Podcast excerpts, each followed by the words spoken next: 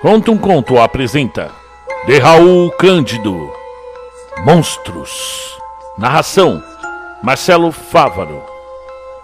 Eu vivo num amontoado de pedras A escuridão abaixo do solo Onde sobrevivo de pequenos animais E das águas subterrâneas Que correm ao longo dos inúmeros túneis e cavernas que se conectam. Não foi sempre assim meus ancestrais tinham uma vida boa na superfície. Até que coisas inomináveis, coisas pavorosas surgiram de cantos desconhecidos da terra. Eu nunca vi o que há lá em cima.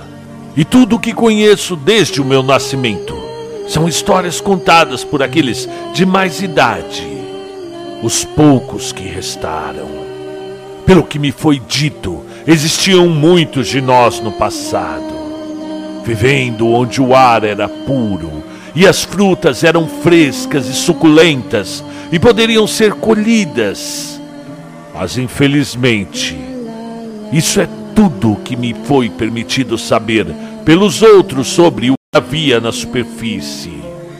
Porém, ainda adquiri uma grande quantidade de conhecimento com as ferramentas maravilhosas chamadas livros.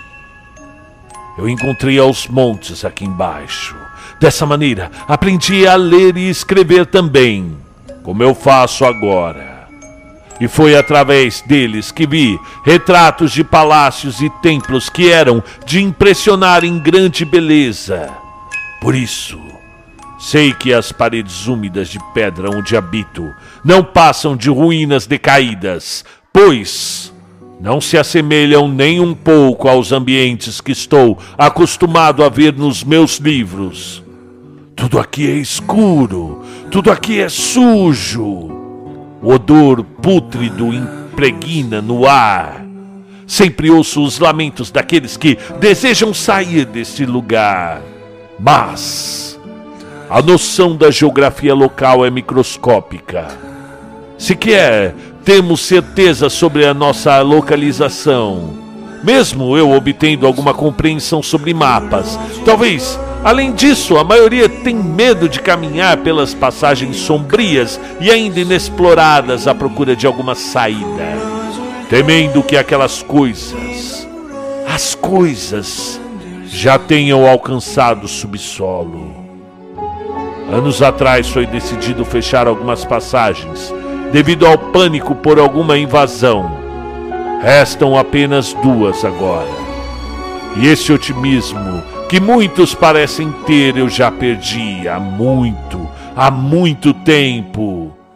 Tudo que eu sei é que esse é o meu lar e daqui não sairei jamais. Pois a única vez que decidi sair, senti um pavor inimaginável. Há algum tempo estava caminhando pelos corredores de rochas ásperas e cobertas de musgo. Senti por um dos túneis que levam a, a, até um ponto sem saída, onde existe uma entrada do teto, por onde sempre vejo um raio de luz que ilumina o lugar por um grande espaço de tempo. Havendo alguns intervalos em que essa iluminação enfraquece ou se apaga totalmente e depois de algumas horas, ela volta a se iluminar. Sem avisar aos outros, decidi passar pela abertura por onde uma fonte luminosa entrava. Arrastando alguns pedaços grandes de pedra e empilhando-os, consegui uma altura suficiente para escalar, mas logo percebi que essa claridade era muito mais forte lá de cima. E os meus olhos, como eles ardiam! Eram sempre feridos por essa claridade maldita. Pensei que seria melhor esperar quando estivesse fraca o suficiente para passar pela abertura. E quando estava escuro, voltei a subir pelas pedras.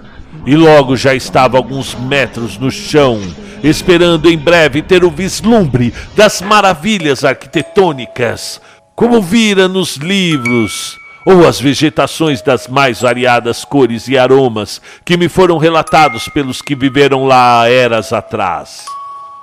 ouvi sons e ruídos que pareciam passos vindos de algum lugar acima. E isso me causou um certo temor do que poderia encontrar. E continuei subindo até sentir minhas mãos tocando o que pareceu ser uma grande placa que parecia de madeira. E percebi que uma parte estava solta. Puxei-a para o lado esquerdo, liberando uma pequena passagem.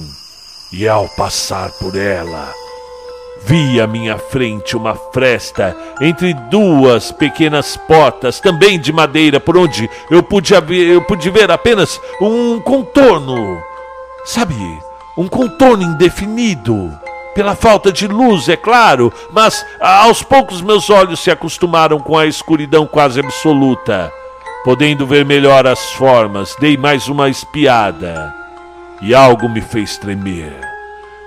Era a silhueta, com um contorno indefinido, era é, uma criatura medonha, é, a sua pele de aparência flácida e de uma cor estranha.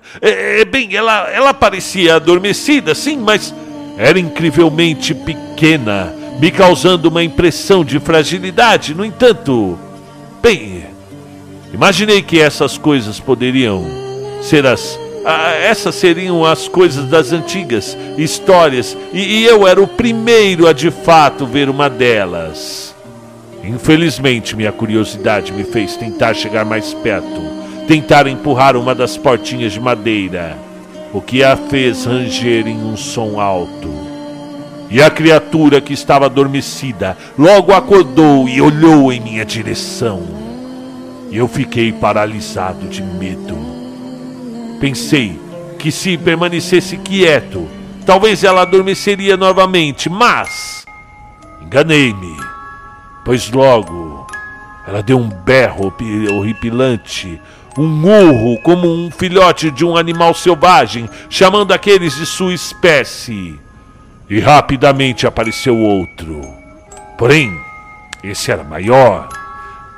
Naquele instante, avistava à minha frente duas daquelas feras bestiais. E a maior observava ao redor como se procurasse alguma coisa.